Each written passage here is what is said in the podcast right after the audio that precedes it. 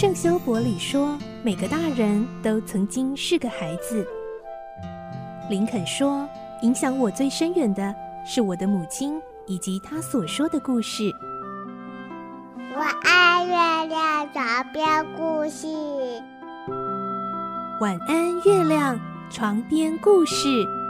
小青姐姐邀请每一位大孩子、小孩子一起听故事，不管多忙，也要和你一起听故事。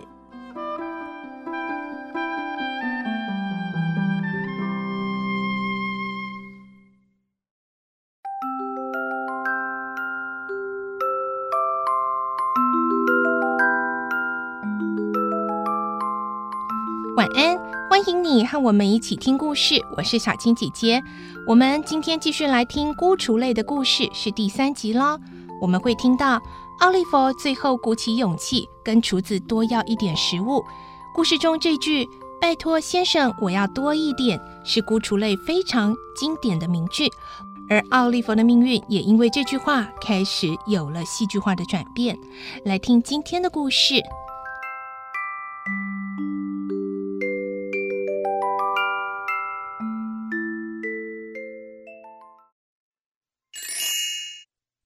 孤雏泪》第三集《扫烟囱的学徒》。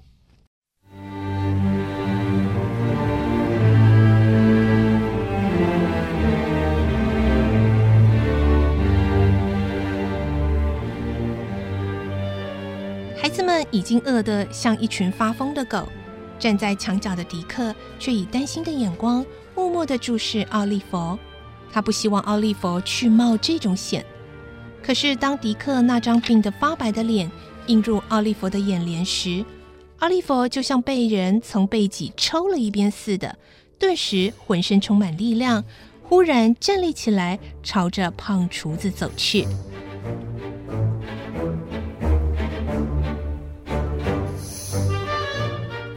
拜托，先生，我想要多一点。嗯嗯。面对奥利弗突如其来的举动，胖厨子一时愣住了，两眼直瞪着奥利弗涨红的脸。奥利弗屏住气息，站着不动。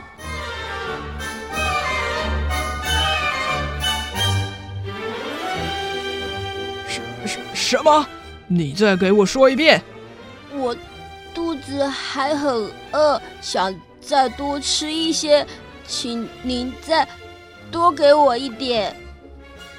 奥利弗话刚说完，说时迟，那时快，胖厨子举起握在手里的勺子，猛向奥利弗的脑袋敲去，然后一把抓住奥利弗的手臂，大声嚷道：“反了，反了！院长先生啊，请您赶快出来！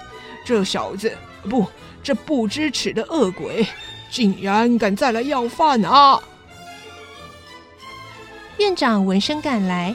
听完胖厨子的控诉后，把奥利弗关进一间又窄又湿的石屋里。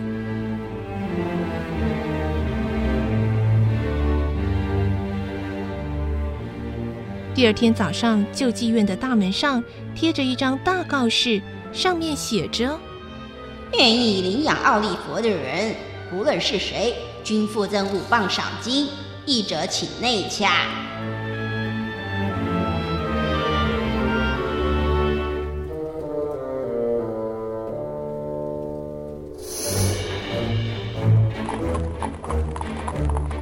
天早晨，正好有一位衣衫不整的中年男子骑着驴子从救济院门口经过。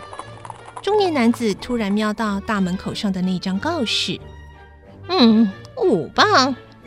这对没有认识多少字的他来说，五磅算是极为醒目的字眼。他立即拉紧缰绳，从驴背上跳下来。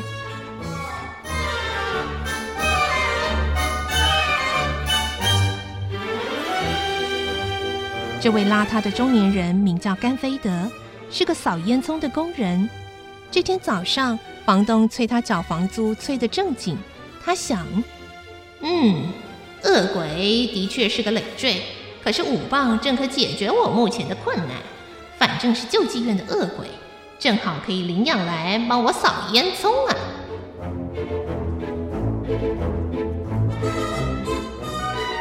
这时，与甘菲德有过几面之缘的救济院的差役邦布尔从里面走了出来。甘菲德看见他，赶紧走上前去，脱下帽子，恭敬地向他打听：“呃，告示上说的孩子是要送人领养吗？”“嗯，没错。”邦布尔微笑道：“你问这干什么？”如果你们想送走这孩子，我倒有一个好差事让他做。甘菲德接着说：“是小孩子最喜欢的扫烟囱工作。我今天来就是想找一个徒弟。扫烟囱是一个不安全的工作。”邦布尔低头沉思。“哦，这么说来，我是不能收养这孩子当徒弟了。”嗯，听说以前有三个小孩被你烧死在烟囱里，是不是真的？邦布尔好奇的问。啊，嗯，并不是那样。甘菲德急忙辩白说：“那是因为啊，小鬼们觉得烟囱里好玩不出来，我不得不在烟囱下面烧些稻草，呃，用烟把它们熏下来，哎，就这样而已。”然后那些小孩呢？邦布尔又问：“只是受了一点烧伤啊？再来呢？啊，很不幸，在那天晚上，嗯，死了是吧？”邦布尔看看甘菲德说：“倒霉的孩子。”邦布尔又是一阵沉思。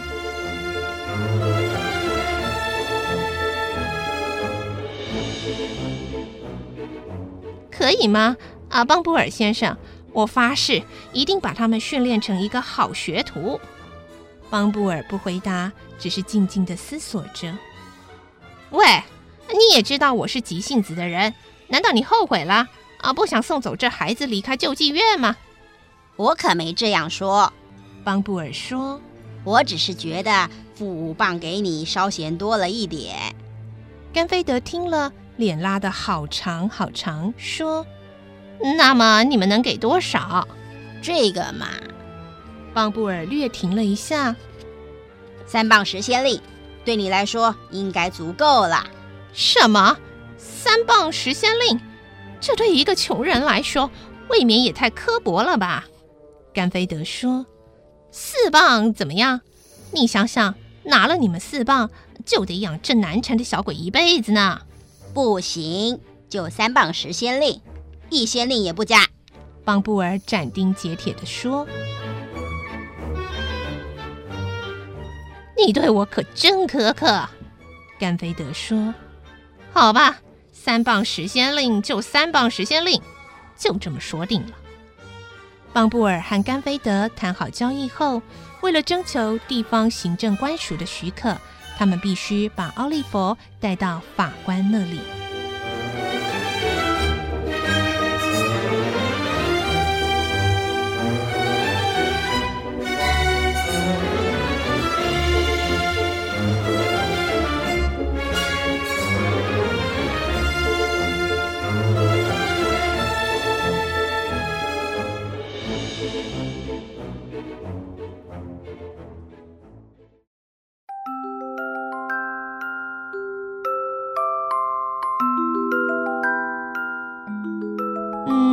就在这样两个人的对谈中，我们的奥利弗即将要被卖给这个甘菲德了。他们到法官那里还会有什么事呢？明天再继续来听孤雏类的故事。我是小青姐姐，祝你有个好梦，晚安，拜拜。小朋友要睡觉了，晚安。